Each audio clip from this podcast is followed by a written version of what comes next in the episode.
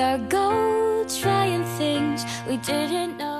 Hello, listeners of AC English. Welcome back. This is Selah. 欢迎大家收听由一席文化出品的《老外来了》，This is 翩翩。期待已久的《三体》电视剧版终于上映了。Santi, this work I have not read before, but I have definitely heard of it. 嗯哼，《三体》呢可以说是中国科幻界的一个骄傲哈，据说连你们美国总统奥巴马都沉迷其中。Really? So Obama even likes Santi. 呀、他等不及第三部的这个英文翻译，然后就直接让白宫发邮件催更。Yes, I've heard that this book has a very good English translation. 对，一部作品能够被西方盛赞呢，与它的英文翻译是密不可分的。那今天呢，我们就来跟大家聊一聊《三体》的相关的英文表达。Yeah, so first, how do you translate 三体嗯，那说这个题目《三体》之前呢，我们要先讲一下里面的有一个概念叫做“三体人”。那三体人呢，就是指世界有三个太阳的这种人，所以翻译为什么呢？Trisolaran. 啊、t r i s o l a r a n 那这个呢，其实是作者的一个生造词哈，就他自己造出来的，但是呢，非常符合英文的构词法。Yeah. Tri means three. 对 ，tri 就是指三，比如说 triangle 就是三角形。 And then solar means having to do with the sun, with the 太阳.对，solar 就是指太阳的，比如说太阳系呢就是 solar system。那最后的这个 an 这个 a n 表示什么呢？表示人吗？ Yeah, and like American, Russian, German. 嗯 ，interesting，那都是以 a n 结尾的，都是什么什么人哈。那这个 trisolaran 就指生活在有三个太阳的世界里的人。但是呢，这个《三体》的小说名字却不同于这个三体人啊，而是什么呢？The three body problem.《嗯哼三体》小说的名字呢，英文版是《The Three Body Problem》。哎，那这个 body 我们知道既是身体也是尸体哈。这个 The Three Body Problem 如果乍听一下的话，就是有点像那种凶杀探案小说，就是那种散尸悬疑案什么之类的。 Yes. This makes it sound like a detective or mystery movie or something related to the human body. Yeah，But actually, the three body problem has been around for a long time. 对，几百年前呢，这个物理学家早就提出了 the three body problem。其实，与其说 the three body problem 是对《三体》的翻译，倒不如说《三体》是对 the three body problem 的一个翻译哈。 Yeah. In this, body does not mean a human body, but a heavenly body. Yeah, the heavenly body。这个 body 呢，指的是天体，就是那种像恒星啊、行星一样的这种存在。 Yeah, a heavenly body. 那么这个《三体》到底指什么呢？ It comes from Newton's three laws of motion. 嗯，Newton's three laws of motion， 牛顿三大运动定律。which is mostly focused on the interaction between two bodies. 我们上学那会儿学的也是这样哈，就是两者之间的这个 two bodies 之间的这个 interaction。 Yeah. And it's very easy to study these laws between two objects. 两者之间的这个关系相对来讲比较简单哈，就是主要是这个 gravity，就是地心引力。但是天文动力学研究的这个体呢，可不仅仅只是两个。 Yeah. Astrodynamics studies gravity, planets, and the physics of the universe. 我们之前学的这个牛顿力学呢，主要是 gravity，地心引力 gravity。 But you can use Newton's laws to predict the interaction of movement between two planets or the two body problem. 那我们学的这个 two body problem 二体问题呢，如果再加入一个星球的话， Yes, if you introduce a third planet, it becomes the three body problem.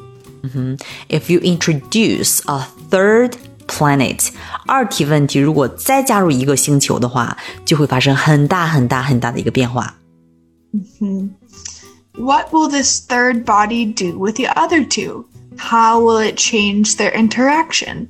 What relationship will they have?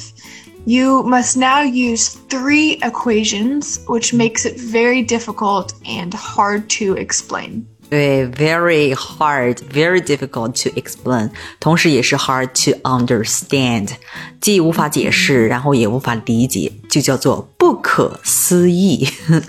Yes, the three body problem is a very complex problem.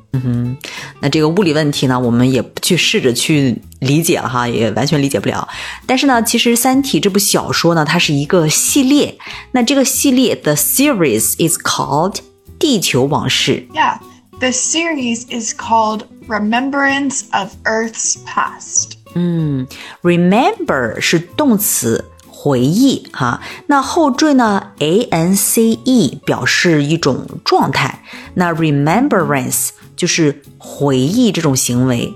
但是不要觉得这个 remembrance of Earth's past 地球往事这个翻译不够高级哈。 Yes, it's very similar to a famous French novel called Remembrance of Things Past. 嗯，对，有一部法国小说，它的英文名字呢就叫做《Remembrance of Things Past》，就是大名鼎鼎的《追忆似水年华》。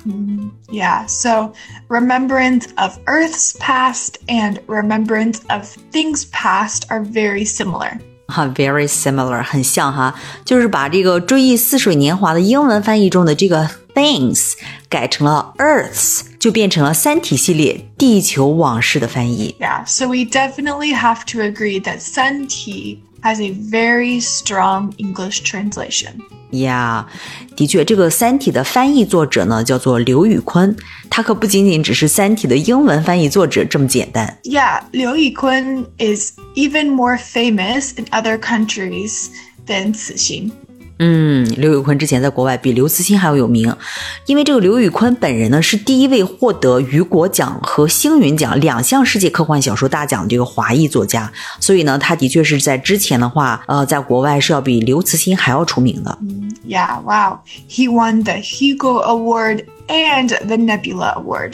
嗯哼那《三体》在国际上的成功呢，真的是离不开刘宇坤的精湛翻译。Yes, the success of the international translation, you definitely have to credit to his amazing translational skills. 嗯哼，exactly。那我们简单来说一下《三体》系列的三本书名吧。 Yeah, so the three movies in this series are called The Three Body Problem or Santi. Yeah. And the second one is called The Dark Forest. 黑暗森林.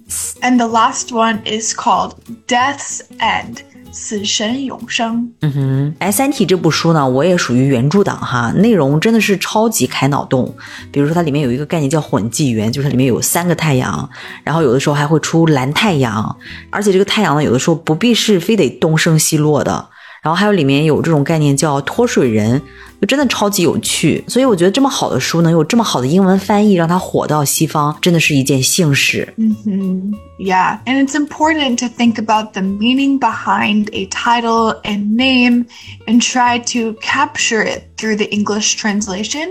And maybe it's not always a literal translation Yep. because this could lose its meaning and its power. Exactly。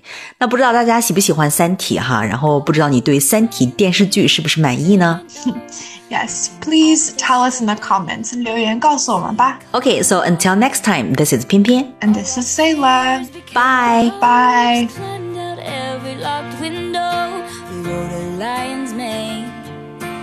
fell upon the